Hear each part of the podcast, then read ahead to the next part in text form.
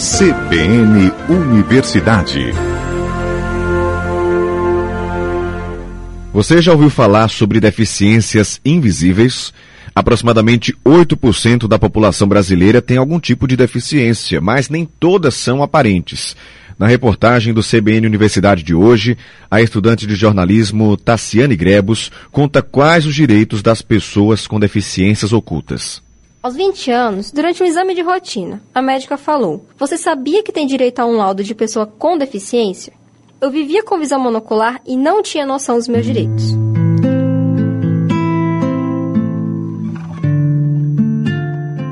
Quando se trata de uma deficiência oculta, nem sempre quem a possui sabe que aquela limitação é considerada uma deficiência, como explica o psicólogo Tarcísio Menezes. Falar em deficiências invisíveis é a gente precisar entender todo o contexto que envolve a política sobre pessoa com deficiência no Brasil. Então hoje a gente entende que existem pessoas na legislação atual que são diagnosticadas com uma deficiência invisível, como é a deficiência visual, a deficiência auditiva, né, que essas pessoas elas não vão estar caminhando na sociedade e as pessoas não vão perceber né, é, essa deficiência. Quem tem alguma deficiência oculta costuma ter sintomas crônicos graves que podem nunca desaparecer é o caso de Maria Auxiliadora, ou Dora, como gosta de ser chamada. Aos 55 anos, ela trabalha com serviços gerais e convive com a fibromialgia desde a infância. É uma doença que infelizmente incomoda muito, me limita muito por conta das dores e por também ser uma doença que você não tem como mostrar que as pessoas olhando para mim nos locais não tem como dizer que eu sou doente, que eu tenho alguma deficiência. E é uma doença que o seu corpo todo dói. Então, assim, é um sofrimento muito grande no dia a dia. Às vezes estou trabalhando, mas estou forçando muito, estou com muitas dores e os colegas de trabalho e a, a direção não entende que seja uma doença, entende que é uma mentira ou fazendo corpo mole e aí a gente já se sente discriminado, já se sente envergonhado.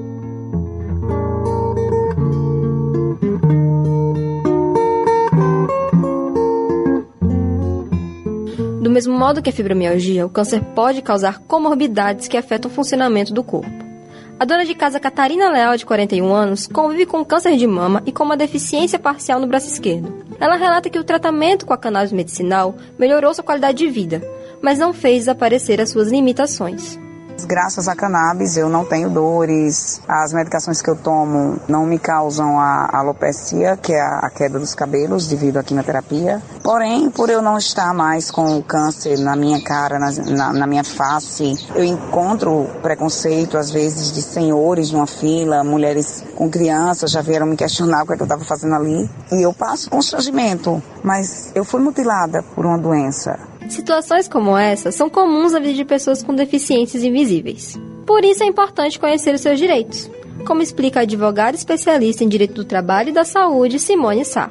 As pessoas com deficiências invisíveis terão os mesmos direitos das pessoas com deficiências aparentes, além dos que podem estar em outras legislações que são inerentes às doenças raras ou crônicas. Felizmente, no Brasil, apesar das legislações, a falta da efetivação desses direitos, a ausência de políticas públicas efetivas, geram a sensação de abandono e desamparo por parte do governo, principalmente a camada mais carente da população. A dificuldade de acesso a esses direitos podem levar a pessoa com deficiência a exigir no judiciário o cumprimento para suprir a carência dos governos, dos estados, municípios e União. Para isso, podem recorrer também à Defensoria Pública, ao Ministério Público, bem como procurar um advogado da sua confiança, especialista na área.